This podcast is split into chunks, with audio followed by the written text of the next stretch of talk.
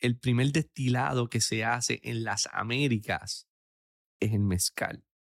No es el ron, no es el whisky americano, es el mezcal. Y hay datos históricos de 1616 donde ya, ya empezaron a destilar los primeros mezcales en México.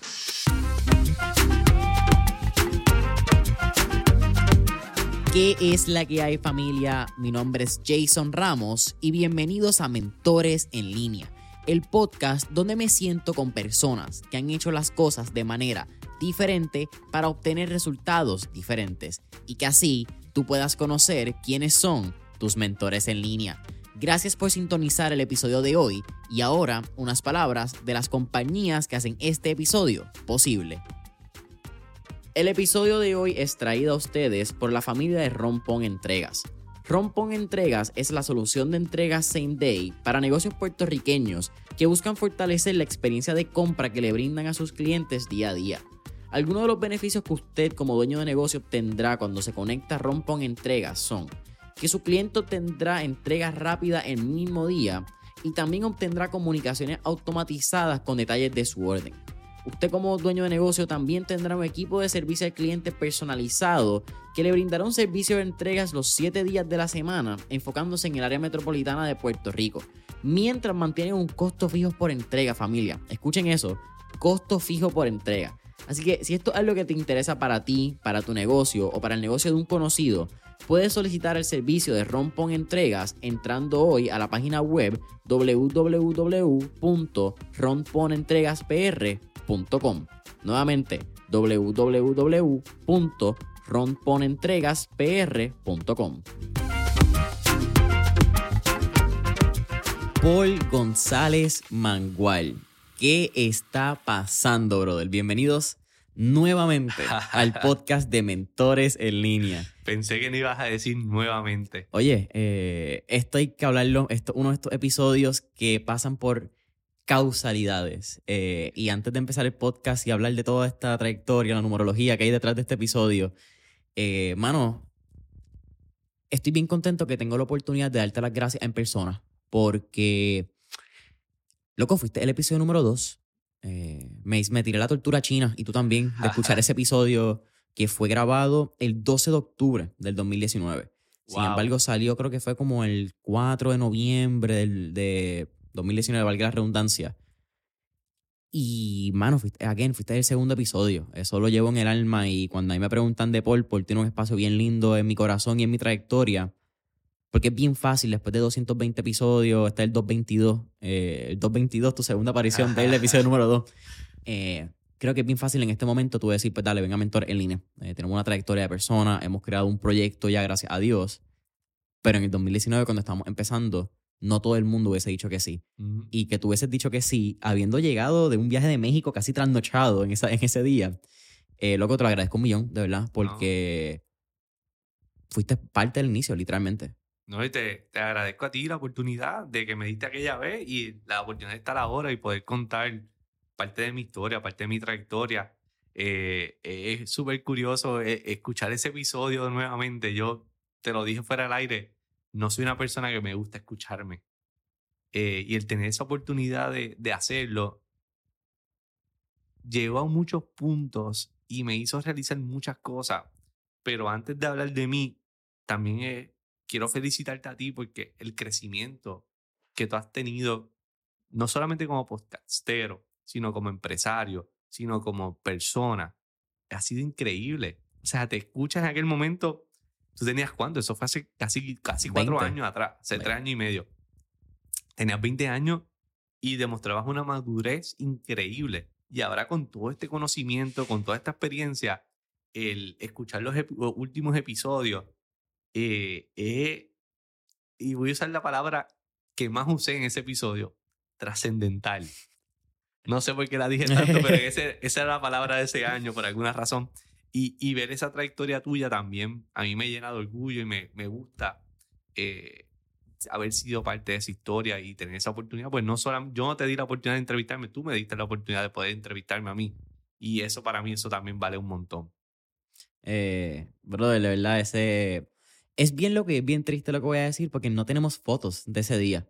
Ese día pasó tan y tan rápido, creo que estaba tan y tan y tan embarrado que yo ni pensé, lo único que tengo un Reels que sale, tan, sale como que tu mano y sale la mano de Miguel también, que fue quien nos dio la oportunidad en Ujú. ese momento, a Miguel Colón. Y ese episodio para mí tiene, es tan especial, esos dos episodios, porque, pues nuevamente, después de 200 episodios, eh, lo, lo estuvimos hablando tan pronto entraste al estudio, las cosas han cambiado. En aquel momento era un micrófono en el medio, en ese episodio se escucha la máquina de hielo, Ujú. escuchaba el aire. eh, No estábamos en un estudio. no, estábamos en el medio de un coffee shop cerrado en Metro Office Park a las once y media de la mañana. Wow. Hoy en día mirar con una producción, con cámaras, con buen equipo, también me, me, me da la oportunidad de tener un, un ejemplo vivo de lo que es el proceso. Y Ujú. cuando yo miro atrás y le doy este shout out también a la persona que fue quien me sacó esta mentalidad de confort, que fue Cintia Martínez. Ojalá todo el mundo empezara con esto que tenemos hoy en día. Ojalá fuese igual de fácil tú mandar los mensajes, tener a las personas, tener estas conversaciones, como tú hablaste, a este nivel de madurez. Pero es que si tú no empiezas por eso que pasó en el 2019, con un micrófono, con el miedo, sin saber cómo se va a escuchar, escuchándole tú diciendo, ay Dios mío, ¿cómo yo quito todas estas cosas? Eso, el proceso no te lo disfrutas de igual manera, porque it's given. Y entonces, una de esas fue la frase del año pasado que me la terminé tatuando. Things are earned. Las cosas se tienen que ganar.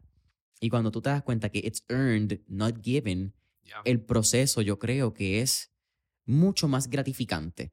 O no necesariamente que sea mucho más gratificante, pero te, te abres más a tener una actitud de gracia ante los eventos y las circunstancias del proceso.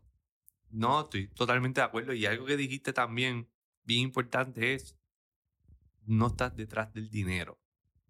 Estás detrás de crear valor. Y para mí eso es lo más importante. Y eso es lo que ha logrado que, a diferencia de muchos otros podcasts que hay que empiezan y se quitan, sino que tengas la oportunidad de decir, llevo 222 episodios y los que faltan. Porque esto solamente está empezando para ti. Y, y es- es es- es súper, te llena, a cualquier persona la llena de orgullo, porque muchos se hubieran quitado, muchos no lo hubieran hecho, muchos, ah, si esto no me hace dinero, me hace dinero, pues lo hago no. Sino, estás creando valor, estás creando una historia, un storytelling, estás creando eh, una información histórica bien importante de, de personas que están también creando valor en este país para que otras personas también se puedan contagiar con esa energía, se puedan contagiar con esos consejos, se puedan contagiar con esa historia y entonces continuar ese círculo de, de positivismo y de, de buenas vibras para seguir creando cosas buenas que tanta falta hacen en este país. Sonó político, pero no. Sí, no, pero eh, lamentablemente la- el- el- la- las perspe- perspectivas políticas en el negocio están presentes. Claro. Porque eh, estuvimos hablando ahorita de, de Jorge Rodríguez, también un shout out. Cuando el gobierno hace y deshace los negocios por sus protocolos y sus realidades, sin hablar ni más, ni menos, ni partido, ni nada que tenga que ver, pues la conversación sin querer, literalmente sin uno querer hacerlo, se convierte o, o puede tener un tono político. Pero es, es bien real y, te agradezco lo que tú dices porque un valor intrínseco de mentores en línea casi, eh, mano, que yo creo que bien poca gente sabe, es bien personal mío, es de estas historias, cuántas historias quizás van a ser escuchadas por los nietos, los sobrinos, personas. De una generación después de estas personas que uno está hablando y van a conocer a sus papás o a sus abuelos en otra faceta. Muchas veces tenemos la oportunidad de conocer a nuestros familiares por quiénes son, por nuestro papá, porque es nuestro tío, porque es nuestro abuelo, porque esa es la relación. Pero no los podemos conocer por su lado profesional, por la naturaleza de las relaciones que uno no quiera. O, o si lo puedes hacer, son pocas las personas que tienen la oportunidad porque trabajaron con su papá, tuvieron una empresa familiar.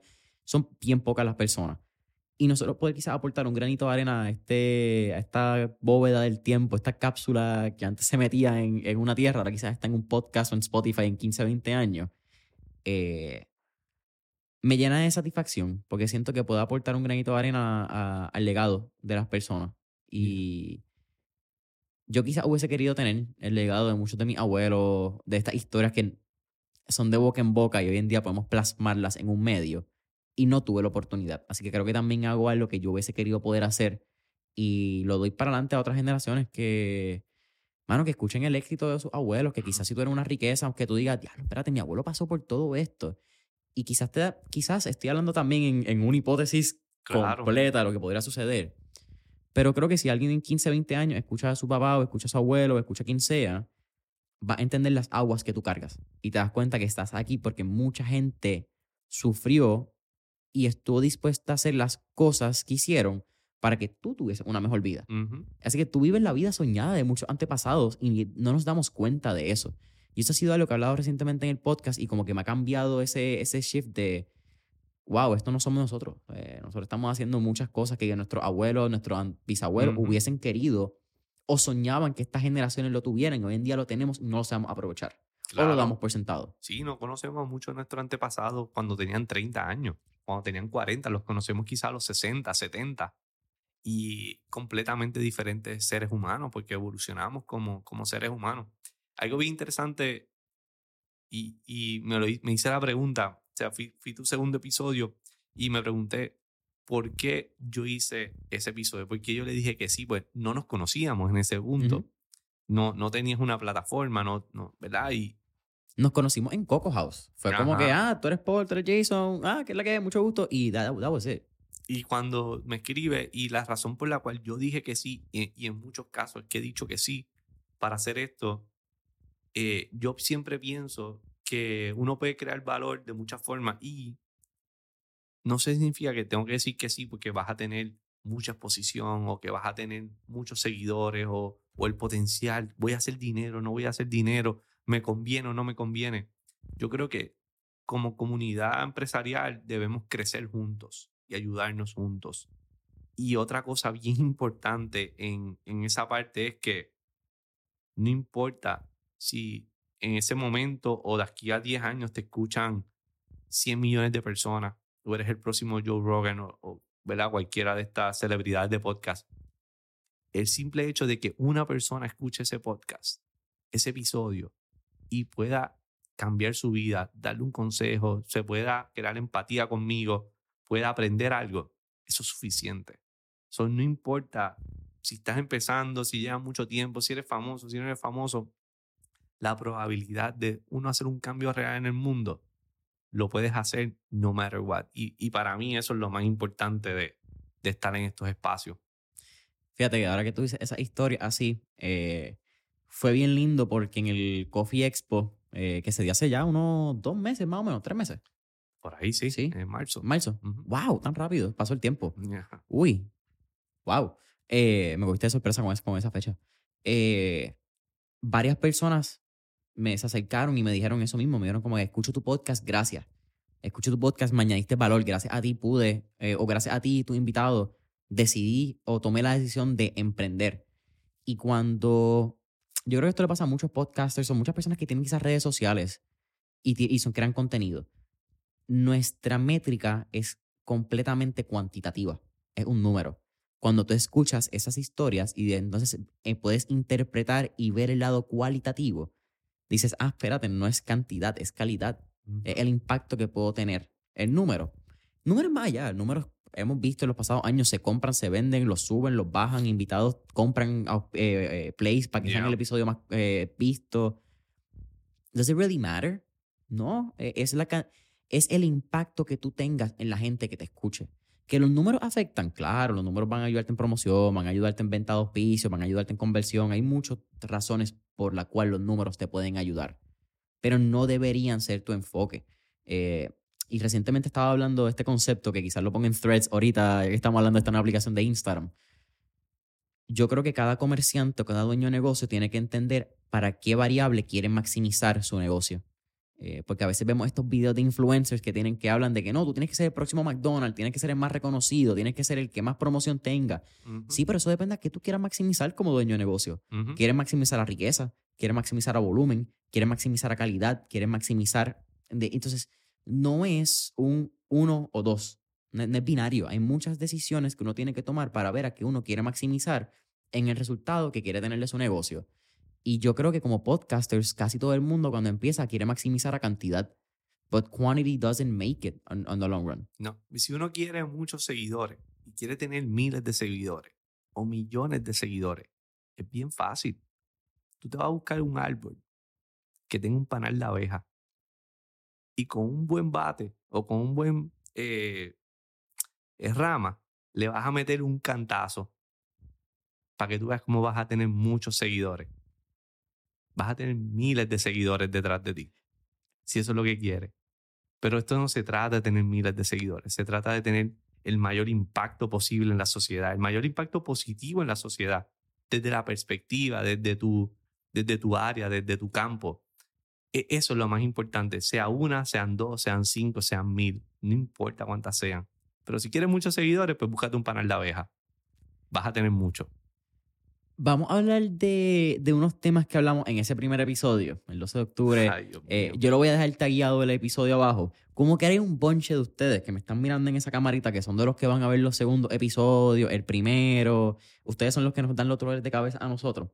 Pero ese episodio es bien loco porque cuando se graba, tú acabas de llegar, como mencioné, de, unas horas, eh, qué sé yo, yo creo que es menos de 24 horas, 12 horas, tú estás llegando de la noche y llegabas de un viaje de un mes de México. Y ese viaje, pasa la pandemia, hay unas cosas que vamos a hablar, pero ese viaje abre como que este portal de oportunidades y te da una, una visión a ti de lo que es el mezcal. Y ese fue como que un viaje bien trascendental para ti porque ya tú habías visitado, usando la palabra trascendental. Esa es la palabra. Eh, seguimos entonces con, con este, el segundo, el follow de esa palabra ya te había visitado México varias veces, había estado enamorándote de la cultura, la gastronomía, pero ese fue el viaje como el, el, el pivot, lo que cambió. Mirándolo atrás, casi tres años y medio, cuatro años después, ¿qué tú puedes mirar de ese viaje que tú dices, wow, esto fue lo diferente y esto fue lo que me cautivó? Porque en ese viaje estamos en puras emociones todavía. Sí. Eh, bueno, primero, escuchando el episodio para atrás, eh, y te lo comenté, yo sabía que yo tenía pasión por la gastronomía. Pero cuando escucho ese episodio, me doy cuenta que mi pasión por la gastronomía es una cosa que ni yo mismo me lo creía de tanto amor que yo le tengo a la gastronomía y que le he tenido toda mi vida. Y que ha sido y continúa siendo la constante en todo lo que hago. Eh, ese viaje de México definitivamente cambió mi vida por completo. Porque tuve la oportunidad de ir al corazón de la gastronomía mexicana por primera vez. Había ido a otras áreas de México, había ido a la ciudad, había ido a la península de Yucatán, había otras áreas, pero no había tenido la oportunidad de ir a Oaxaca. Oaxaca es uno de los estados más bellos que tiene, artístico, es, es donde sale el mole, las tlayudas, muchas de las gastronomía que hay y específicamente uno de los espíritus más bonitos, más limpios, más llenos de energía y de cultura, que es el mezcal. Y el estar en, un, en una finca de agave o en un palenque donde desarrollan el, el, proceso del mezcal, eh, me, me hizo entender más y apreciar mucho más esa cultura mexicana. Y hasta me sentí, esto yo rara haberlo dicho, eh, yo siento que en algún punto de alguna otra vida, para los que crean en eso, tuve que estar, no sé si había sido mexicano, pero tuve que haber estado mucho tiempo en México. Déjame irme en, en, este paréntesis del viaje para que me regrese a Oaxaca, pero ¿cómo tú describes ese sentimiento de llegar a un lugar donde tú sientes que has pertenecido previamente? Y es una pregunta hasta un poco personal porque siento que lo viví recientemente, hablamos un poco en el pre-podcast session, pero es, es, un sentimiento bien raro cuando que yo creo que es bien difícil de explicar en palabras. Por eso te hago la pregunta de tú llegar a un sitio que tú nunca has ido y no tener esta emoción de va a un sitio nuevo, de que si tienes una emoción de como que regresaste a casa. Es como que, no sé, mano, yo, yo me recuerdo que yo miré por, el, por, el, por la ventana del avión esa primera vez cuando llegué a esta ciudad y fue como que yo pertenezco aquí. Y no pasa nada más por tu cabeza, simplemente es como con una serenidad bien rara. ¿Fue, fue así para ti? 100%. Y, y es la energía del lugar. Yo creo que la, yo creo mucho en la energía y creo que, que se sincronizó grandemente el yo estar allí y el volver allí y el sentirme que soy parte de allí. Yo, sé que uno tiene un momento, o muchas personas tenemos un momento que cuando queremos relajarnos, queremos ir a nuestro happy place, yo solamente me imagino caminando por la calle Amsterdam o por la calle México, allí en el barrio de la Condesa, en la Ciudad de México, o me transporto a una de las fincas de, de Agave. Ese es mi happy place ahora. Y mi happy place en un principio, y todavía lo uso, era una playa en mi pueblo de Aguadilla. ¿Cuál? Eh, no- nosotros allá le decimos wilderness, pero es Punta Borinquen. Ajá. Eh, y, y ahora mismo es en México. Y yo me pregunto por qué, por qué, por qué, por qué. Y es eso, es que siento que hay una parte de mí que ha estado o necesita estar allí. Y para mí eso, e- e- ese mes allí me cambió completamente la perspectiva que yo tenía de, de muchas cosas, de muchas cosas. En ese momento, incluso cuando hablamos del episodio, estábamos hablando de Foodications, que es como que este génesis, este. Mano, ¿cómo es que se llama? Esta germinación de lo que hoy en día es Club Mezcal. En ese momento ya tú tenías la guía de Puerto Rico. Creo que ya estabas en proceso, estabas lanzando la guía de México, que fue como que esta introducción tuya, de descubrir los mejores lugares a nivel de gastronomía. Pero ¿cómo pasa es- esta sucesión a Club Mezcal? Durante ese viaje ya tú estabas empezando a buscar los espíritus, em- estabas empezando a buscar la distribución, o realmente eso pasa un poquito después. Porque tenemos que mencionar, qué sé yo, octubre, dos meses, cinco meses después, bastante, cinco meses casi exacto, porque fue el 12 de octubre y fue el 15 de marzo cuando cerró Puerto Rico. ¿Eso estaba en tu mente? Como que este pase de batón o realmente fue la pandemia quien te da la oportunidad? Porque creo que en pandemia tú haces entonces un estudio, eh, un diplomado y te conviertes en embajador de la cultura del mezcal. ¿Me corrige? Estoy más o menos ahí, ¿verdad? Yep. Eh, pues mira, no, en, en octubre cuando yo llego de, de ese viaje, no lo tenía en mente. Realmente yo no tenía Club Mezcal en mente, pero sí tenía algo bien importante y era que cada vez que yo iba a México, me dedicaba a estudiar algo relacionado al mundo del mezcal y me educaba con algo. Desde un Airbnb experience hasta alguna cata que hubiera, algún evento. Y yo siempre me estaba educando en eso. ¿Por qué?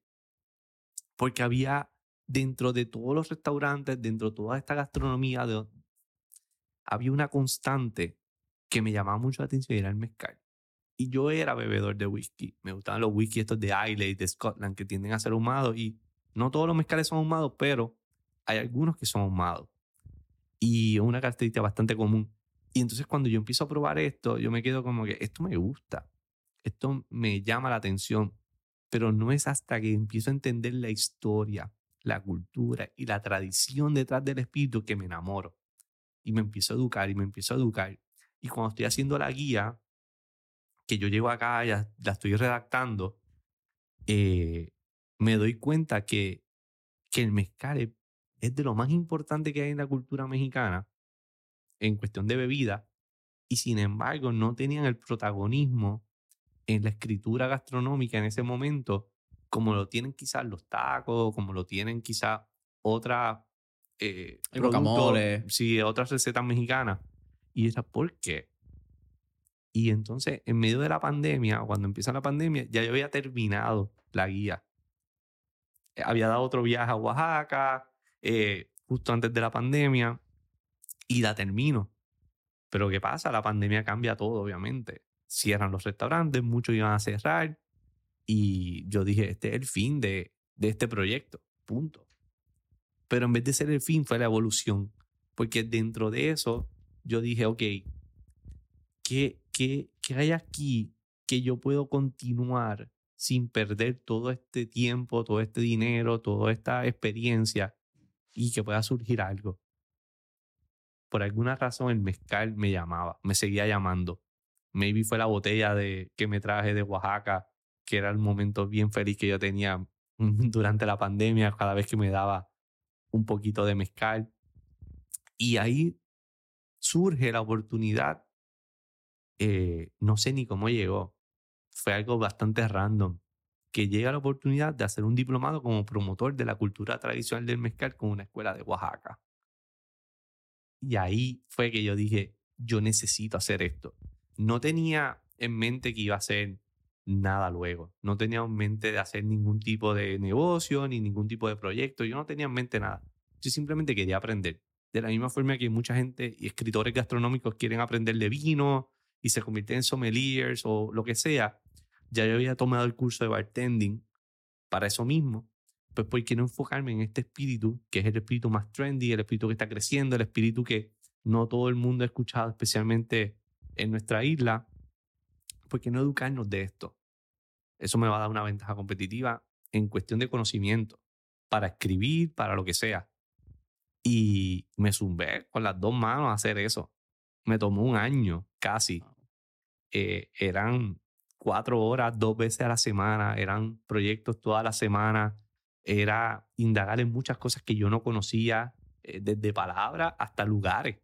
Pues me estaban hablando de estados y de ciudades de, de México que yo no conocía, yo no estaba metido en esa parte de la industria. Bueno, yo creo que tan, tan fácil como Oaxaca. Como se escribe Oaxaca, no es como se... Tú piensas en Oaxaca y piensas que se escribe como Oaxaca, pero realmente es Oaxaca. Oaxaca, claro. Eso eh, eran cosas así y para mí era fascinante. A mí me encanta la historia, a mí me encanta la historia gastronómica. Y cuando yo empiezo a hacer, a estudiar todo eso, era una de esas clases que, ¿sabes? Cuando estás en la universidad, algunas clases te hacen dormirte o no te interesan o las haces por hacerlas y estar cuatro horas escuchando de esto, entretenido, sin dormirte, con ganas de seguir y seguir, querer más, tú dices, aquí algo bien especial. Y me llegaron a preguntar en el camino por qué yo estaba haciendo eso. ¿Por qué un producto que tiene un por ciento del mercado bien pequeño todavía? ¿Por qué producto donde nadie lo conoce, donde tú no tienes pues, ningún interés económico ni nada? ¿Por qué hacerlo? Y yo quiero conocerlo, quiero aprender. No, no tengo nada en mente. Cuando termino, yo decía, ok, tengo este conocimiento conmigo. ¿Cómo yo lo puedo transmitir a otras personas? Porque creo que es importante transmitirlo. Por muchas razones. Y ahí me pongo a pensar qué hacer. Pero estamos hablando un año y pico después que lo hice. Ya estamos hablando en el 2021. Y me pongo a brainstorming, me pongo a utilizar todas las herramientas que tenía de mis otros negocios, de las otras charlas que había cogido, de todos los otros talleres, de todas las herramientas empresariales que había recopilado a través de mi vida. Y llego a esta plataforma educativa donde puedo de diferentes formas, sean catas, degustaciones, pareos eh, y diferentes vertientes, lograr llevar el mensaje de qué es este espíritu destilado con tanto misticismo y energía que hay en, en México. Y ahí lanzo Club Mezcal. Y lo más cool fue que, y le agradezco a todas las personas que tuvieron ese primer taller, eh, yo creé unas cajitas con cuatro onzas de mezcal y tenía la agave, tenía los vasitos, tenía las veladoras, que son los vasos de cristal, tenía hasta, hasta el bolígrafo para poder escribir en un papel de cata que logré hacer. Todo esto usando Canvas como herramienta, utilizando Amazon como, como eh, suplidor de todas estas cosas, imaginándome cómo sería una cata en casa eh, y que fuera lo más real posible desarrollo primera y me lanzo por Instagram. A lo loco, sin saber qué iba a pasar. Le entrego, las la vendo. O sea, increíblemente se vendió en menos de cinco días los primeros 30 cajas. Wow. Eh, y lo lanzo. Mano, estuve en ese Zoom que supone que durara como hora y media. Yo estuve tres horas. Yo sudé, porque me tocaron unas personas que eran de la industria. Habían bartenders, había gente que lleva mucho tiempo en la industria, sommeliers, había gente que sabía. So, para mí era un reto yo demostrarle que, pues, que también sabía de lo que estaba hablando, que no era un loco que estaba simplemente haciendo esto porque estaba aburrido y quería hacer par de pesos y estaba hablando de este producto. ¿Eso te, sorprendió? El factor de que las personas que dijeron que sí, ya tienen un conocimiento? Sí, me sorprendió. Me sorprendió grandemente porque tenían un conocimiento básico, pero había que fine tune esos detalles que quizás no eran los correctos o 100% correctos o eran muchos mitos que todavía existen en el, en el, en el producto. Y fue bien loco porque, mm, y más allá de, de eso, fue el interés de querer conocer más. Eso yo no me lo esperaba. Por eso, en vez de durar hora y media, duró tres. Pues yo no me esperaba que la gente fuera a tener ese interés, a que quisieran aprender más, a preguntar más del proceso, de, de, de, de la, parte histórica. Y eso fue como que, hmm, aquí hay algo interesante. Aquí hay hambre de querer más. Y eso a mí me daba un pie forzado de qué es lo próximo. Y ahí sí me lo Ahí se activó la neurona empresarial, qué es lo próximo, cómo vamos a impactar, cómo podemos llegar a más personas, qué puedo hacer para continuar y crecer esta plataforma aún más. Pero estamos en medio de la pandemia. Eso era un poco limitado también lo que podía hacer. Claro.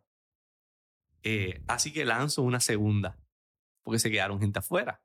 Eran 30 porque pues, la botella tiene 25 onzas, so tres cuartos de onza da para 32 personas.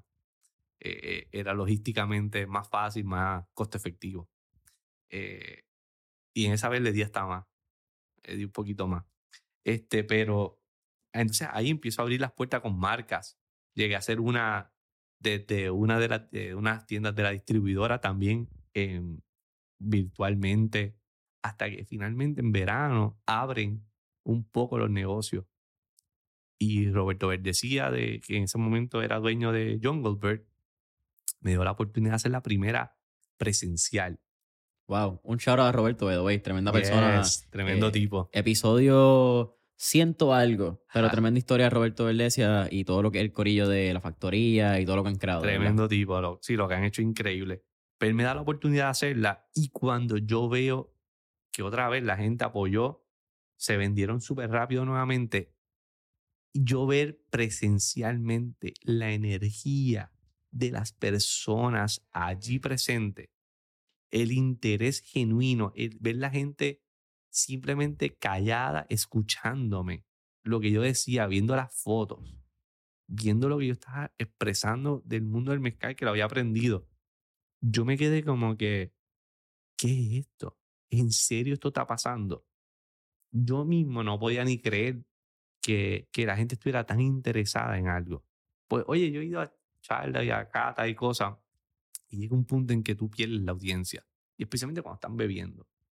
Y acá era todo lo contrario. Más engage, más engage, más engage. Y yo era como que, y quieren saber más.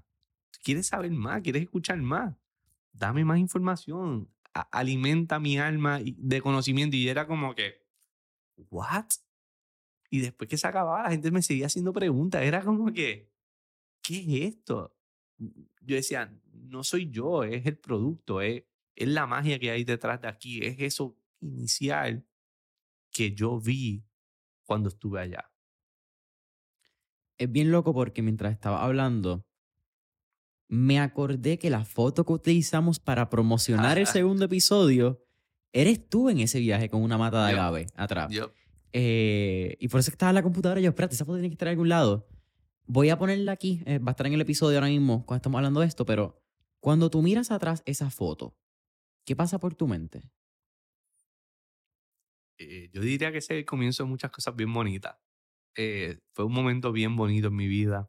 Fue un momento que estoy súper agradecido de, de, vivir esa experiencia. Pues no todo el mundo tiene una experiencia así. Y una de las cosas que para mí son muy importantes es ser agradecido con momentos y con experiencia. Y esa, esa foto marca mucho donde yo estoy hoy. Y fue un foreshadowing grandísimo. No solamente la foto porque la usamos en el episodio, sino esa foto cada vez que yo hago un foreshadowing de lo que estoy haciendo hoy, que yo no me imaginé estar haciéndolo hoy. Jamás me lo imaginé, jamás me imaginé que íbamos a estar en este punto donde el mezcal o cualquier espíritu destilado iba a ser el, el, foco de, de, esta parte de mi vida. Pues, la vida evoluciona y cambia. No pensé que iba a ser esa parte, menos cuando me tiré esa foto. Y esa foto yo planté un agave en esa finca en ese momento. No sé si está o no está, eh, pero yo lo planté y y eso es uno de los grandes objetivos que siempre nos han vendido en la vida, plantar un árbol, escribir un libro y, y poder decir que yo planté, uno de los árboles que planté fue un agave. Eh, está bien cool. No sé. Una de esas cosas, como dice Steve Jobs, you can only connect the dots by looking backwards. Entonces yo imagino que tomar la foto, haber plantado eso y de momento tener Foodications, pandemia que inevitablemente un punto que hace algo en esta historia, eh, Club Yeah. Mezcal, diplomado y todo llegar hasta que sale Club Mezcal y lo que es hoy en día con la mezcalería que tiene ahora el lote 23, tiene que ser una flipa, como dicen los españoles. Es como que, o como dirían los mexicanos, como que tiene que estar bien chingón. Eh, tú miras para atrás y tú decís como que, ¿quién hubiese pensado que todas esas pequeñas experiencias que comenzaron con una pasión, y yo creo que más que con una pasión, con tu curiosidad? Que yo creo que eso es algo que me identifico mucho contigo, Paul. Eh, hay muchos puntos en unos paralelos, yo creo que tenemos en nuestra historia, aparte de que comenzamos bien jóvenes, eh, que hemos explorado muchos gremios, que hemos explorado Ujú. muchas industrias, pero sobre todo tu pasión por la historia y tu curiosidad. Yeah. Yo creo que tu pasión por la historia, que quizás podemos volverle un macro, que es saber y reconocer tus pasiones y dejar que tu curiosidad guíe esas pasiones, son dos elementos que si tú lo usas para bien, te van a llevar a lugares en la vida que tú nunca pensaste que te iban a llevar. Entonces yo creo que esa oración resume lo que acabas de decirle, que esos eventos nunca hubieses pensado que te iban a llevar a donde estás hoy en día, pero siguen siendo pasión y curiosidad, dos elementos que yo creo que nos matan mucho hoy en día. Como que las pasiones son las que te dejan pobre, las que no te van a generar riqueza, las que tú estás loco. Y las curiosidades, la curiosidad es lo primero que te matan como niño. Yo creo, la curiosidad es lo primero que te dicen, ¿por qué tú preguntas tanto? No preguntes tanto. Eh, ¿Cómo es? Los niños hablan cuando las gallinas mean. Como que son tantas refranes que es para quitarte la curiosidad de entender lo que sucede en tu mundo, que cuando llegas a los 20, 25 años, pues ya tú estás como que, pues, ok, mis curiosidades, como que... Y no Sí, te das no la importa. libertad. En, en medio de, de la pandemia, que ya le había comentado a varias personas que estaba tomando este, este diplomado, me decían, pero ¿qué vas a hacer? ¿Qué? Porque, y, y era bien normal, estaba todo el mundo, qué era lo que iba a hacer, cómo era que iban a sobrevivir, cómo era que iban a hacer chavos, qué iban a hacer con su empresa. Lo entiendo 100% y, y quizás yo tuve un momento eh, en ese punto estaba bien económicamente y tenía mis ahorros y todo, y no, no tenía mucho miedo de estar uno o dos años quizá esperando a ver qué pasaba. Eh, so, ten- tenía ese, ese privilegio. Y cuando me preguntaban, yo decía, mira, no sé, no, no estoy desesperado en qué es lo que voy a hacer, o rescatar esto, o rescatar Foodications, o, o, tener que hacer cosas por hacer cosas, por mantenerme um, reliable en, en las redes o en el mundo empresarial. Era como que esto va a pasar, estamos todos en el mismo bote, esto no es María, que éramos nosotros, esto es el mundo entero. Eh, tenemos un privilegio de estar en un país donde hasta nos llegaban cajas de vegetales y frutas, eh, nos llegaban dinero federal. eh, so, había un momento de, también de reflexión, de, de enfocarnos en cosas que realmente pues, nos gustan, en, en tomar, en tomarnos una pausa y, y ver la vida de quizás de otra forma, aunque sea por un tiempo. Y yo decía, esto a mí me encanta, como dice, me encanta la historia, me encanta aprender, me encanta el producto, me encanta eh, todo lo que estaba pasando en ese momento. No tenía eh, eh, eso de qué es lo próximo, cómo vamos a hacer todo esto, y ese desespero empresarial que había. Eh, así que en ese punto pues, empiezo todo todos estos talleres y los, los, los presenciales se empiezan a llenar. Y, y tanta gente con tantas ganas y me hacían unas preguntas que me hacían leer más, aprender más fuera de todo este diplomado. Y yo veo una necesidad, ya, ya se activó completamente la parte empresarial. Decía, no hay tantos productos, tantos mezcales en este país. Hace falta más ofrecimiento. Hace falta más llevar más educación.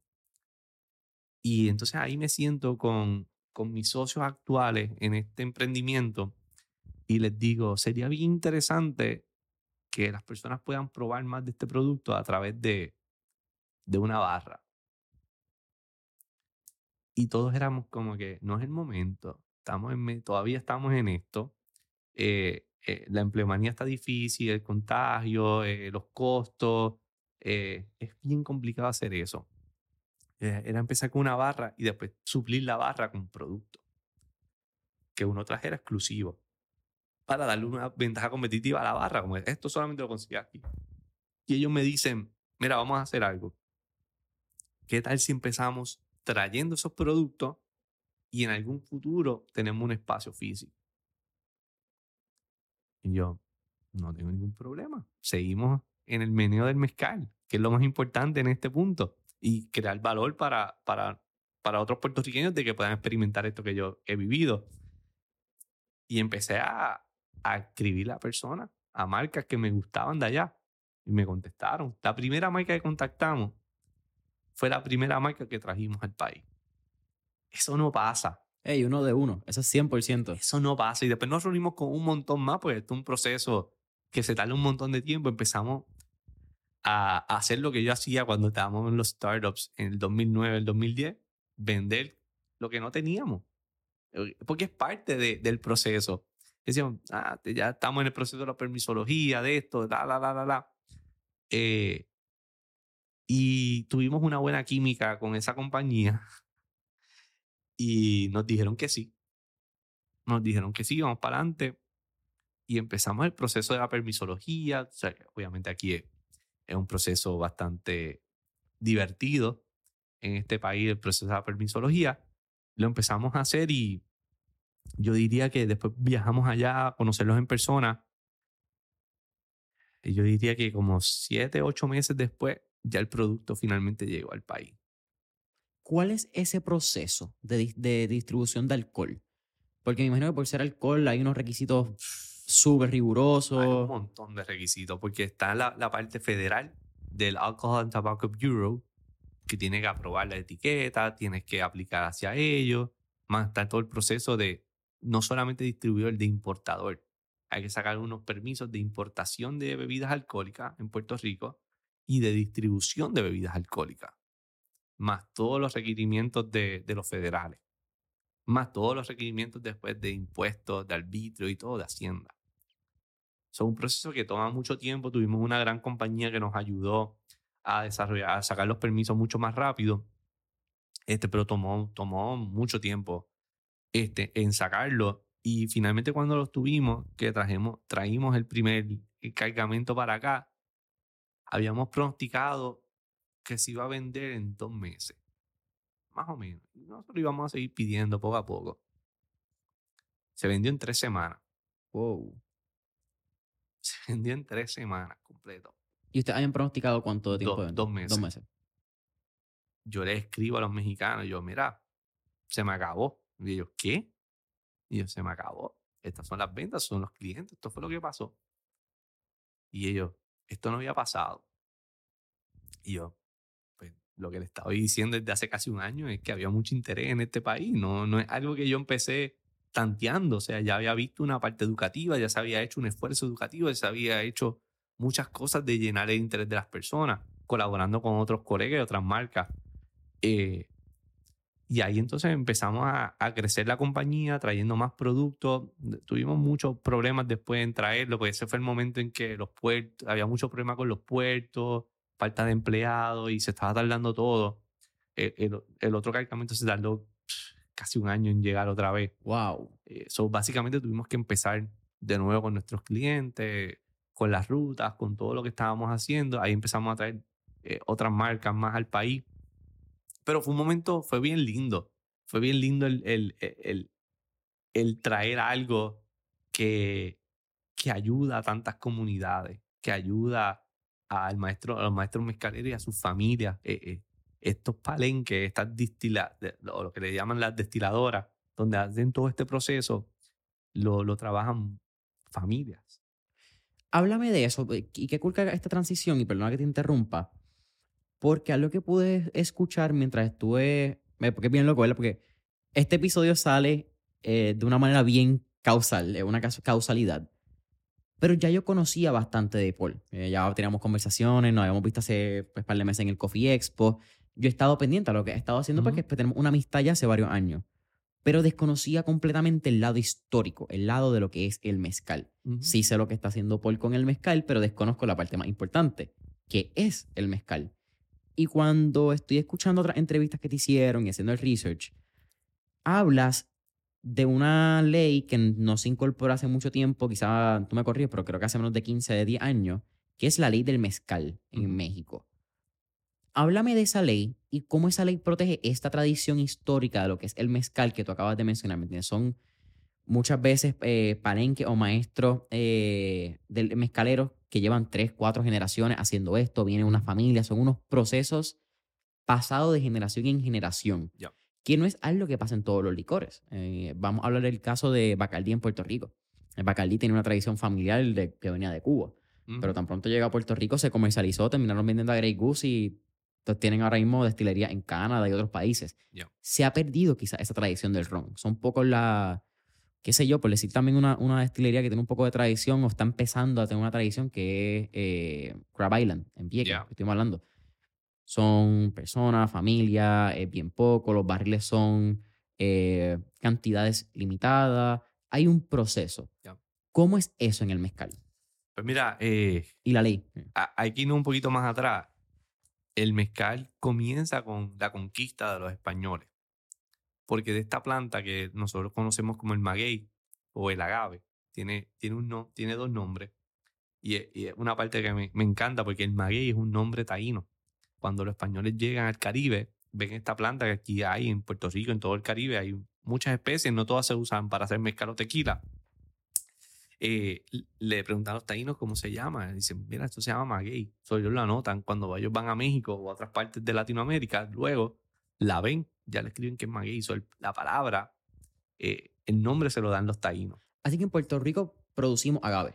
Producimos agave. No necesariamente son de los 44 tipos que se utilizan para hacer mezcal o tequila, pero sí pueden ser otros tipos que son ornamentales o de, de diferentes otras vertientes.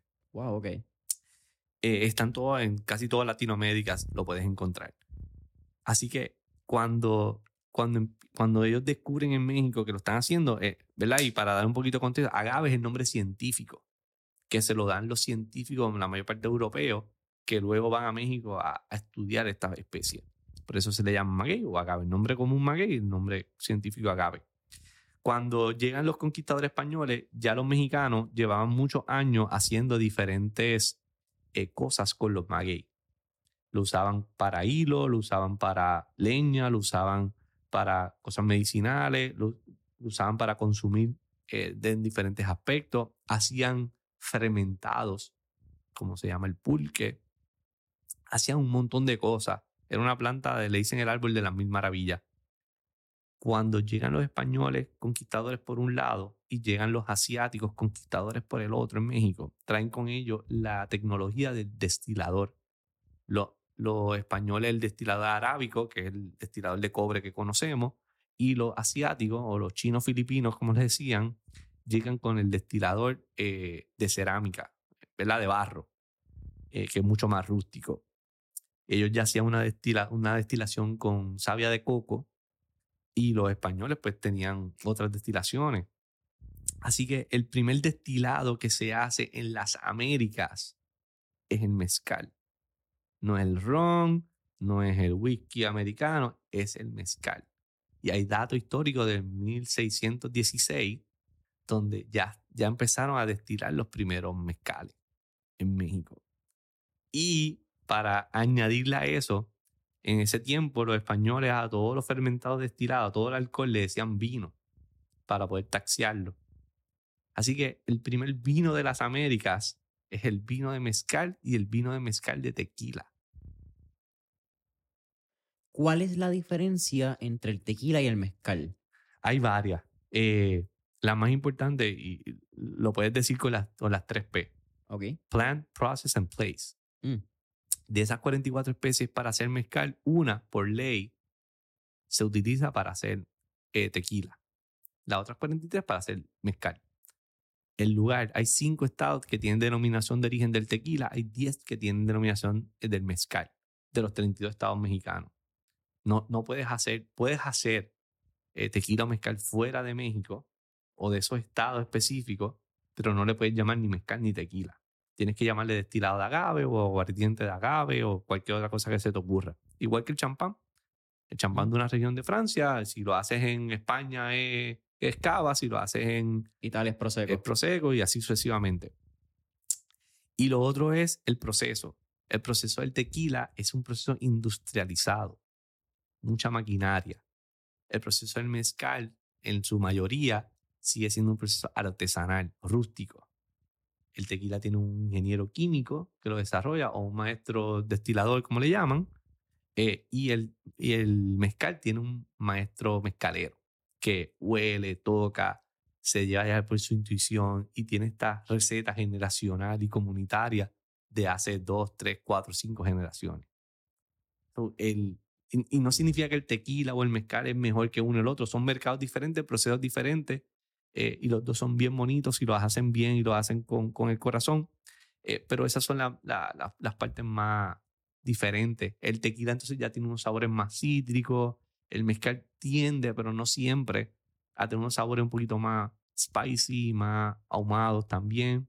So, son, son espíritus bien, son hermanos, pero todo tequila es mezcal, pero no todo mezcal es tequila. So, el tequila es un tipo de mezcal.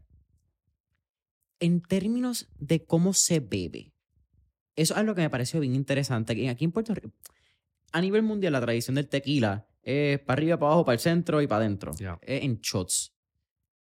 El mezcal, aunque se sirve en vasitos de o puede servirlo en vasitos de shots, no se toma de esa manera. ¿Cuál es la razón, la tradición detrás de cómo se debe degustar el mezcal? Esa es una muy buena pregunta. El, el mezcal se bebe a besos o sipiándolo. Ajá. Me gusta ser un poquito más romántico. Este, Cabe mencionar, en- que lo mencioné en el primer episodio, pero Paul es escritor de poesía, también el, el autor del libro Thank You, eh, poemario de, mi, de mis pensamientos. ex- era extractos de mi diario. de mi sí. diario. Eh, pues, mira, cuando tú tienes el, el agave, tiene que estar por lo menos mínimo de 7 a 9 años en la tierra. Pero hay, hay especies de agaves que están 12, 15 años, 18, 22, hasta 35 años. Entonces, cuando tú tienes un espíritu que en la tierra tienes que esperar 8 años, 9 años, y después el proceso, eh, ¿verdad? Para no, no indagar tanto en el proceso, pero tienes que cortar los agaves, después tienes que cocinarlos por par de días, eh, descansarlos, enfriarlos, después tienes que fermentarlos una, dos, tres, cuatro semanas, después tienes que destilarlo, después de destilarlo, embotellarlo a mano, después de embotellarlo tienes que llevarlo al puerto, después del puerto tienes que llevarlo a, si lo vas a traer a Puerto Rico, tiene que parar en Florida por nuestras lindas leyes de cabotaje. eh, y después de eso tiene que llegar acá. So, estamos hablando de que un mezcal que puede estar 10 años para tú beberte esta botella. So, cuando tú tienes algo tan bonito, tú tienes algo tan especial, tú tienes algo con, con tanta energía que tardó tanto tiempo en hacerse, tú no te lo puedes beber de shot. Tienes que disfrutarlo. Porque esto no es que estuvo en barricas por 10 años. Esto es que estuvo en la tierra por 10 años. So, hay que respetar el producto, hay que tenerlo siempre y pues una forma de disfrutarlo y de respetarlo y de respetar la cultura y la tradición es bebértelo suave, disfrutarlo, entenderlo, hacerlo parte de ti. ¿Por qué ha habido un boom, qué sé yo, en los pasados cinco años de personas, eh, celebridades en los Estados Unidos de hacer sus marcas de tanto de mezcal como tequila? Porque no solamente ha sido el, el mezcal, creo que han habido varias compañías de tequila. Pero ¿por qué el auge? Eh, ¿Es parte de la ley de- del mezcal que aumenta la producción, que aumenta la inversión en el- estos estados? ¿Cuál es el fenómeno que hay detrás de este movimiento? Pues mira, eh, se dieron eh, eh, la ley, hay, hay dos leyes, está la ley del tequila, que es la NOM del tequila, se me olvidó ahora el número, eh, que hacen como en los años 70. El tequila se popularizó más por, porque su proceso es mucho más fácil. Que me corriges, pero una de las primeras marcas que crea este auge es Patrón, si no me equivoco, del tequila, no del. Sí, la- las marcas famosas eh, que conocemos fueron, fueron los primeros y, y en su momento hacían unos, unos productos fenomenales, no significa que ahora no lo hacen, este, pero se, se populariza en los 70, hacen la ley, eh, ya, ya, perdón, ya era popular. En los 70 crean la ley, crean los parámetros. Y entonces continúa el eh, proliferándose fuera de México, especialmente en Estados Unidos, donde más consumen todo tipo de, de bebida destilada y, y estas cosas. Ya para los 80 o los 90, eh, hubo un boom del mezcal. Empezaron muchos aventureros, muchos norteamericanos, muchos europeos a aventurar por México rural y descubren, entre comillas, el mezcal. Ya- Estamos hablando que ya hace más de 300 y pico de años ya se hacía, ¿verdad? Pero lo, lo descubren y empiezan a sacarlo poco a poco. Y ahí entonces en el año 94 crean la NOM 070, que es la, la ley del mezcal, para cada unos parámetros. La ley es súper imperfecta, eh, tiene muchos errores, tiene muchas eh, situaciones que benefician a ciertos, eh, ¿cómo lo digo bonito? A, a- a- Individuo. a, a ciertas, sí, a ciertos individuos, ciertos eh, poderes detrás de esto, como muchas leyes en muchos lugares. Pero no es hasta finales de los 2010, 2009, por ahí, que vuelve a popularizarse. Porque entonces aquí llega este movimiento de hipsters y descubren la historia, descubren este espíritu limpio, descubren este espíritu con mucha cultura, con mucha tradición, con mucha energía, lo descubren nuevamente. Es un segundo descubrimiento del mezcal. Y entonces ahí empiezan, ya había marcas que se empezaron a exportar y, y se empieza a proliferar grandemente. Y, y todavía está creciendo su popularidad.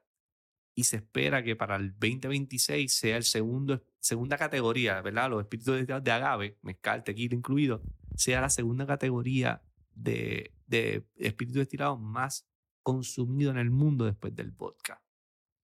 Después del vodka, hubiese pensado que iba a ser el vino.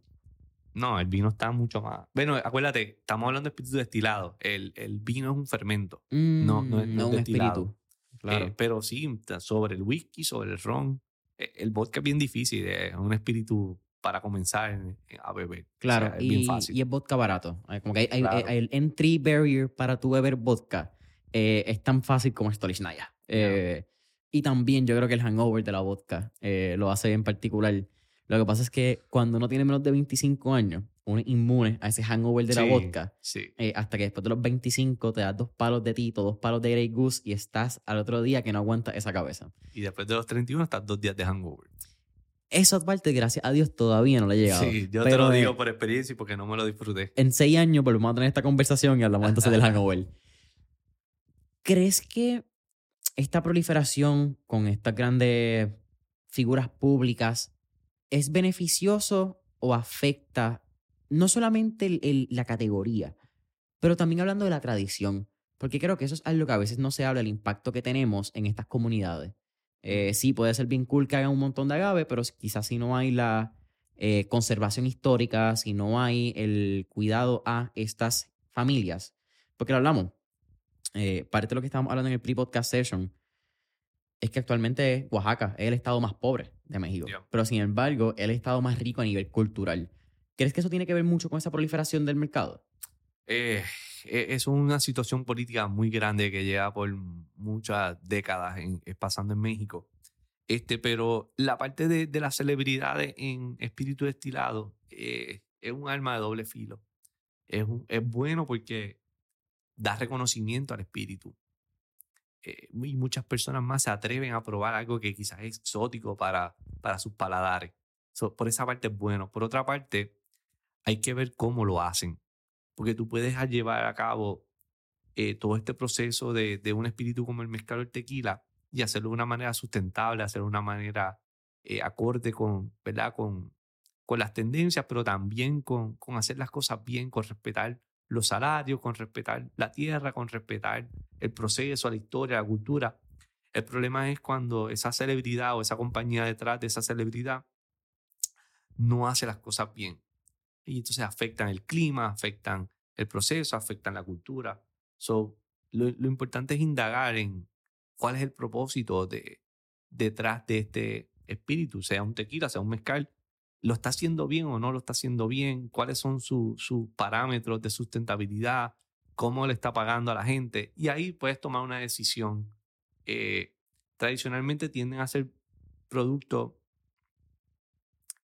buenos con unos costos demasiado de altos, que entonces lo hace inaccesible también a muchas personas que quizás quieran entrar porque lo está viviendo esta celebridad, pero hay otras veces que las celebridades tú los ves desde lejos, que lo están haciendo porque George Clooney hizo un billón de dólares cuando la vendió. Y ahora todo el mundo se quiere montar en esa ola de Casamigo. Cuando Casamigo es un buen producto, ¿verdad? Por usar ese, ese como ejemplo.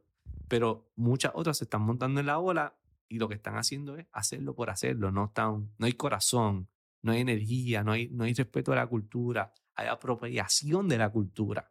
No te estás educando para entender lo que está pasando. Simplemente lo estás haciendo porque es cool hacerlo y porque you want to make a quick buck. Y ahí es cuando el tema de los celebrity spirits a mí me, me afecta. Mm, Clooney es un bebedor de mezcal, que se sepa. Es que desconozco la historia, sé que hubo una venta, pero me parece interesante que quizás él fue el primero en, en hacer esta revolución de, de, las celebridades. Y me da mucha curiosidad por qué llegó al mezcal, porque llegó bastante temprano como que esta tendencia. Eh, que quizás que una pregunta para ti, una pregunta abierta de quizás yo descubrir como que, ok, ¿cuál fue el, el pensamiento detrás de Clooney para crear Casamigos? Eh, porque no, no es tan fácil decir cómo fue este John Paul Mitchell, que fue el que creó también Patrón. En aquella época quizás era bien fácil, de momento fuiste a alguna región en California, viste un, un tequila y dijiste, ah, pero te vamos a hacer esto porque se puede exportar, hay un boom. 30, 40 años más tarde, después de que se hace Patrón con Paul Mitchell, es un poquito más complicado. Ya. Eh, él, él, empieza con, con, su amor por México y con una casa eh, en uno de los estados de México que se llamaba Casamigo. Eh, que tiene un socio, pues obviamente pues, está en México, fluye el tequila, eh, pues estaba por una de las regiones de tequila. Eh, y después me imagino que fue orgánico, como que, we should start this. ¿Por qué no? Ya lo estamos teniendo aquí, tenemos una plataforma, podemos hacerlo, tenemos el capital, vamos a indagar. Lo hicieron, yo creo que lo hicieron muy bien al final. Pues, obviamente el tequila es un tipo de mezcal, pero también incluyeron un mezcal en su línea, eh, muy bueno también. Eh, pero a la misma vez fue, fue una oportunidad de negocio, utilizando unas plataformas bien importantes, y, pero yo creo que ayudó mucho también hasta cierto punto a, que la gente se atreviera a entrar en un espíritu tan exótico. O tuvimos muchas experiencias por la forma en que nos tomábamos esto cuando más jóvenes. Eh, Lo, digo por la gente que tiene mi edad de darnos unos shots bien a lo loco cuando éramos chamaquitos y tener una, unos hangovers bien malos con tequila. Yo nunca vuelvo a beber esto. Y yo creo que Clooney, con lo que hizo y algunas celebridades también, abrieron las puertas nuevamente a que estas personas que le huían decir, oye, déjame intentarlo nuevamente. Pero ahora nos toca a otras personas entonces educar al consumidor, decir, ok, vamos a probarlo, vamos a tomarlo de esta forma, entiende lo que está pasando, entiende la cultura, respeta la cultura y entonces trátate, maybe otros que no sean celebrity, que lo están haciendo familias, que lo están haciendo maestros mezcaleros, que lo están haciendo personas que llevan muchas décadas haciéndolo eh, y darle esa oportunidad también a ellos para, para explorar esto en otra perspectiva. Háblame de el proceso, ¿verdad? Porque ahorita estábamos hablando comienzan en el lado educativo, pasan al lado de importación y distribución de, de, los productos del mezcal o destilados del agave. Y hace, sé, al momento que salga esto, hace como un mes más o menos, abrieron entonces la primera mezcalería de Club Mezcal en Lote 23. Háblame de, uno, la, la experiencia y cómo viviste poder montar esto que hace tres años, dos, hace dos años, te estabas imaginando. Era como que simplemente una visión y era la meta o una de las metas. ¿Y qué ha sido ese proceso al fin y al cabo? ¿Y qué podemos ver allí? ¿Cómo podemos visitarlos? ¿Qué días están abiertos? Eh, hazme la promoción y también a ser el recorrido y suma, ¿sabes? Esta pues familia. antes, antes de hacer la promo, eh, yo cuando surgió la primera idea de crear un espacio eh, y los socios pues, me, me hicieron llegar a un punto de, mira, eh, eso no es donde debemos empezar y tenían toda la razón del mundo. A mí se me olvidó. Yo nunca volví a pensar en más en, eso. Estaba bien enfocado en, en esta parte y, ¿verdad? y a diferencia de, de lo que quizás eh, tenemos en mente o nos gustaría, los negocios toman tiempo. Eh, esto no es, empiezo mañana y tuve un poquito de éxito y ya el otro día voy a tener éxito. Esto no es muchos likes y muchos shares. Eh, esto toma años en levantar una compañía, no importa lo que sea. So I was in for the long run. So eso se me olvidó.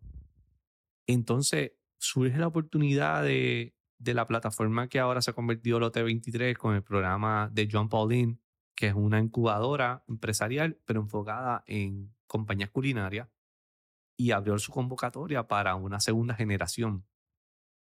Y lo, lo, lo visualizamos, lo evaluamos y dijimos, qué bueno sería eh, tener una plataforma donde podamos llegar a nuestro mercado y a otras personas para que puedan poder elevar la categoría del mezcal. No de nuestra marca, la categoría del mezcal completo, porque si más personas beben mezcal y tequila, al final van a ver nuestros productos y los de nuestros colegas. Yo no le digo ni competencia, son, son colegas, muchos somos amigos o hemos colaborado a través de Club Mezcal y utilizar a Club Mezcal, que es una entidad mucho más eh, neutral, para entonces exponenciar esto. Pues no tenemos unos presupuestos de marketing gigantescos, quizás como las distribuidoras grandes, pero sí podemos crear este espacio para educar. Yo no veo que esto sea una barra, yo lo veo como un espacio educativo que vendemos cócteles, que vendemos mezcales por onza, que vendemos flights. ¿Y qué son flights? Flights son eh, tres shots, por decirle shots, ¿verdad? Tres onzas de diferentes mezcales que está curado para algo en específico. Si eres fan del whisky o el, o el ron, pues estos tres te van a ayudar a que entiendas el mezcal cuando eres fanático de eso. Mm. O, como a mí me gusta decir, transformarte del whisky al ron al mezcal. Ok. Esos son como un sampler. Ajá, como pasa a veces en las cervecerías que te dan como que Exactamente. Cool. Exacta. Y se le llama flights. Flights. Eh, y están curados dependiendo, eh, ¿verdad? En qué categoría. Si entro, eh, introducción al mundo del mezcal, o quieres explorar los agaves silvestres, o te gusta el ron, o quieres celebrar o tener mezcales de celebración, ya están curados de una manera lógica para que puedas tener una experiencia diferente en el mundo del mezcal. Eh, so, cuando nos dan esta oportunidad, dijimos, mira, nosotros tenemos parte de la materia prima, ya tenemos un grupo, una comunidad que nos sigue, eh, ya tenemos relaciones con muchos de los distribuidores y colegas que tienen otras marcas. Eh, y Lote nos va a dar unas ventajas también competitivas para poder exponernos a un mercado bien importante en la comunidad de Santurce, un mercado eh, estratégico que ellos, ellos impactan allí. Y fue como que, pues vamos a lanzarnos. Hicimos el tasting, les gustó, eh, nos dieron la oportunidad y abrimos ahora en junio. Y ha sido una revelación completa. O usando la palabra, ha sido bien trascendental lo que ha ocurrido. Eh, porque no, no, no lo esperábamos que fuera de esa forma. No esperábamos que, que el público nos fuera a apoyar tanto, que la energía fuera tan bonita eh, y que muchas personas que ni siquiera miran el rótulo y dicen, Club Mezcal, ¿qué es esto de mezcal? Y uno los educa, se toma el tiempo de educarlo y se atreven a probarlo. Se atreven a probar la piña colada tradicional con mezcal en vez de con ron. Se atreven a probar un mule que en vez de ser con vodka, pues, que verdad que le llaman Moscow Mule, pues acá le llaman Oaxaca Mule, porque el mezcal de Oaxaca, o en su mayoría, eh, y así sucesivamente tenemos unos cócteles que son bien fáciles al paladar y a, y, a, y a, poder introducirte al mezcal si no lo conoces. Y si lo conoces y quieres probarle otra perspectiva, pues lo tengas también la oportunidad de hacerlo. Y, y, se ha convertido en un espacio bien bonito para eso. Y yo se lo digo, lo hablamos los socios y lo hablo con las personas. No es un, un producto para, para uno sentarse y, y ¿cómo, ¿cómo te digo esto? O sea, no es, no es, no es una barra, eh, eh, sigue siendo una plataforma educativa como fue desde un principio Club Mezcal. Lo único que ahora el producto es de una manera diferente. En vez de ser un taller, ahora es un cóctel. Y, y lo más cool de esto es que uno de mis socios en esta compañía es uno de mis mejores amigos de Aguadilla. Nosotros nos criamos juntos. Eh, el licenciado Félix Armentero nos criamos juntos, estudiamos juntos en la high, en la universidad también, y siempre hemos tenido una amistad, yo lo considero como un hermano. Eh, y, otra de las cosas, o sea, nunca me imaginé estar en una barra, desde detrás de una barra, Nunca me imaginé hacer un negocio eh, con uno de mis mejores amigos desde, desde pequeño. No me imaginé estar en el mundo de los espíritus destilados. No me imaginé estar en el episodio 222 después de estar en el 2 de Mentores en Línea. O sea, ha sido un proceso bien bonito que cada vez que lo pienso estoy... Hay una palabra que me surge y, es full gratitud. Porque eh, no me lo imaginaba, no me lo imaginaba cuando llegué de ese viaje, no me lo imaginaba en medio de la pandemia, no me lo imaginaba en ese punto, pero lo dijiste ahorita, el quote de Steve Jobs, Connecting the Dots. Y yo tomé el curso de bartending por algo. Y tomé el curso, el diplomado por algo. Y me uní como socio de Félix por algo. Y todo eso se unió para crear lo que tenemos hoy. Y eso es algo como empresarios que nosotros tenemos que tener en perspectiva siempre. Las cosas que hacemos van a tener una resonancia en algún punto en nuestro futuro. Y cuando se unen y cuando se logra hacer esa sinergia y surge casi orgánicamente, es bello. Yo creo que más o menos con esto estamos terminando porque es que es bien es bien lindo lo que acabas de decir. El mezcal te dio la oportunidad de hacer lo que tú amas con quien tú amas cuando amas hacerlo. Eh, y aunque eso es más o menos un parafraseo de, esa cita en inglés, yo creo que ahí es donde está esa sinergia de, mano, pasión, curiosidad y al fin y al cabo un propósito bien lindo como empresario. Eh, a veces ponemos que... No, está no, tranquilo, eso estamos aquí, mira, probando un, un, poquito del mezcal. También hago el caveat antes de terminar esa oración bien linda. Este es, yo creo, el segundo episodio de Mentores en línea donde hay un poquito de alcohol envuelto. El primero antes del mediodía. El último fue de noche. Se habla también a Mario Alberghini de la Tigre, que fue probando el Negroni. Así que son dos episodios donde pruebo dos tipos de bebidas diferentes. Interesante. Pero a veces cuando empezamos en esta filosofía o en esta narrativa falacia, no, no es filosofía, falacia del empresarismo, tendemos a pensar que vamos a maximizar o vamos a despejar la variable económica. Solamente pensamos en el dinero, pensamos que vamos a ser empresarios para generar riqueza, para whatever. Y sí, generar riqueza es importante. Hablaste ahorita del ahorro. Eso es una forma de preservar tu riqueza. Creo que es la manera más importante de tu preservar tu riqueza para que en momentos como estos no tengas que buscar otras fuentes. Pero el dinero solamente es un mecanismo para hacer lo que tú amas, con quien tú amas, cuando tú amas hacerlo. Eh, el libro de Morgan Housel, eh, Psychology of Money, tiene esa cita y por eso que lo saco de ahí. Dice que el dividendo más grande que pagan las riquezas es hacer lo que tú amas, con quien tú amas, cuando tú amas hacerlo. Y cuando tú le pones ese filtro y ese propósito a la generación de riquezas, cambia. Porque entonces ya tú no vendes un producto, tú vendes la educación, tú vendes la pasión por el mezcal. Entonces, que el producto o servicio que tú terminas vendiendo sea algo físico, perfecto. Pero el negocio de la compañía no es vender mezcal. El negocio de la compañía es la educación y el paso de una pasión. Y eso es bien lindo. Eh, creo que eso también hace, eh, lo hablamos un poco también en el, segundo episodio, pero así sale el Coffee and Chocolate Expo. Sale, sale de pasiones, sale de tú en el 2008 coger un taller de barista con una pasión de quizás en algún momento abrir un coffee shop cuando eso no lo había y eso termina en un evento que este año estuvo espectacular. Fueron cuanto más de 20 mil personas. Eh, una bestialidad de evento. El que fue lo pudo ver. Las marcas que estaban cada vez son más presentes. Cada vez los booths son más grandes. Ve más presencia de marcas pequeñas como marcas grandes que reconocen el, el, propósito de educación, el propósito de unir la cultura y de unir a todos los cafeteros en un lugar. Que me parece un paralelo bien lindo porque ahora está uniendo a todos los mezcaleros en, un, solo lugar. Sí. Así que Paul, eh, fueron hace 220 episodios que estuvimos aquí por primera vez, así que no te salvas de las cuatro preguntas de fuego. Ah. Muchos invitados más cortos que repiten se las salvan. Tú no. Así que la primera pregunta que le hicimos, creo, en el primer episodio también, si tuvieras la oportunidad de estar en esta película de Back to the Future y tener un DeLorean, ¿a qué época, década o periodo histórico te gustaría ir y por qué? Pues mira, eh, sería más o menos la misma época yo no me acuerdo la primera vez. Fue en los 90, pero eh, básicamente estaba en España en la revolución de la gastronomía molecular. Con el BUI. Con el BUI y todo esto. ahora estaría en los 80, 90 también, pero estaría en Oaxaca y ser uno de esos aventureros o exploradores y, y, y descubrir el mezcal en esos momentos.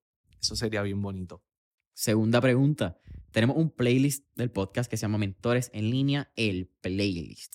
Y hace tres años y medio y 220 episodios mencionaste la canción Baja la Tensión de Cultura Profética. Así que tres años y medio después, ¿qué canción motiva o pompea a Paul González Manguel? Eh, sigo en la línea del rock en español. Eh, yo escucho mucho música latinoamericana, especialmente rock en español, mexicano, argentino. Eh, y últimamente he estado bien enfocado en León Laguerri, Zoé, Babasónico, Soda Stereo. Es algo que ha sido bien constante en mi vida. O playlist de moods, ya sea de, de pensar, ya sea de relax, ya sea muchos, muchos moods en Spotify. Tercera pregunta. ¿Qué tres libros les recomendaría a nuestra audiencia? Mira, eh, yo creo que el libro más importante, no sé si lo mencioné la otra vez, es Start with Why. Yo creo que no, porque en, en- para ese episodio esa pregunta no estaba, yo estaba. creo. Pues, Start with Why de Simon Sinek, yo creo que empezar con el porqué y entender tu porqué y tu objetivo es una de las enseñanzas más grandes que me enseñó mi papá y, y después lo, lo validé con Simon. Eh, otro libro que estoy, me está por llegar en estos momentos, que quiero leer, me interesa mucho es Think Wrong.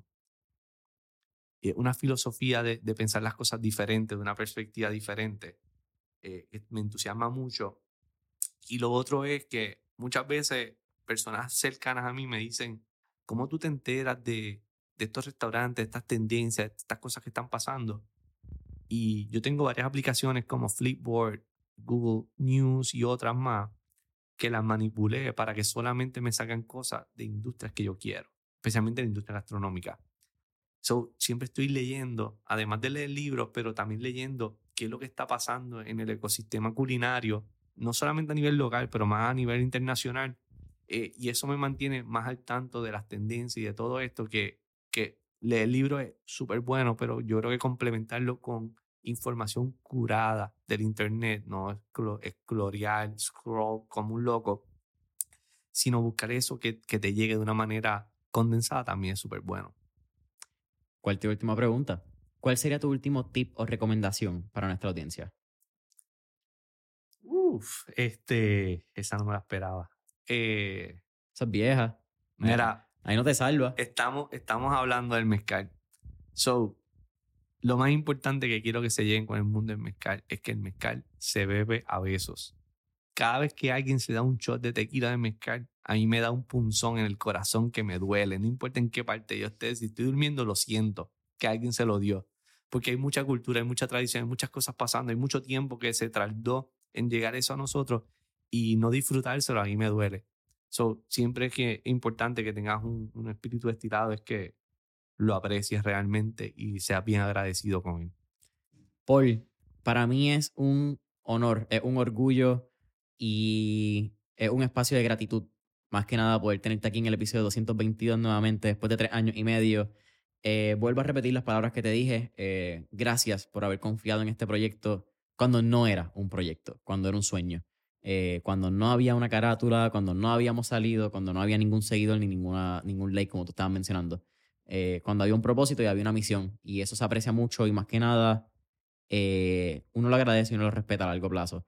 Así que, ¿verdad? gracias por estar aquí, gracias por, mano, por darme a probar mezcal por primera vez. Eso, Mira, Gracias a ti, eso merece un brindis. hey, Y dice, esto va a estar a mitad. Eduardo, corta esta pantalla, lo hacemos para que la gente vea el shotcito. Mira, dice, para todo mal, mezcal. Para todo bien, también. Si el mal es del corazón, con más razón. Si el mal es renuente, hay que intentarlo nuevamente. Y si no hay remedio, un litro y medio.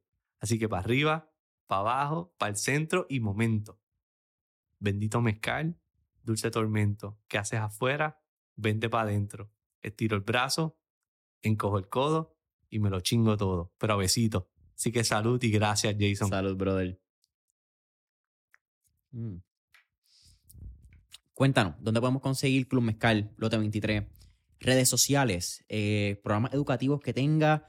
Tú eres un veterano, aquí sin, sin Pues miedo mira. Eh, Club Mezcal, estamos localizados en el Parque Gastronómico Lote 23 en Santurce. Allí estamos de de jueves a sábado de 12 a 10 y los domingos y los lunes de 12 a 8. Y nos puedes conseguir por cualquiera de las redes sociales eh, como el Club Mezcal y ahí vamos a tener todo lo, la parte educativa, ahí vamos a tener todos los eventos que vamos a, tener o si no por la página web que es elclubmezcal.com. Familia de Mentores en Línea, saben que pueden conseguir a Mentores en Línea en todas las redes sociales como Instagram, Facebook, LinkedIn como Mentores en Línea.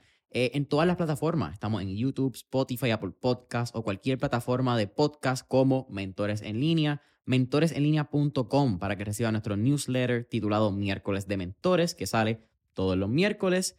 Eh, Club Mezcal disponible, lote 23. Si estamos en algún momento, ¿sabes? Saluda a Paul. Yo estaré visitándolo eh, las próximas 48 horas, si Dios permite. Así que hasta la próxima.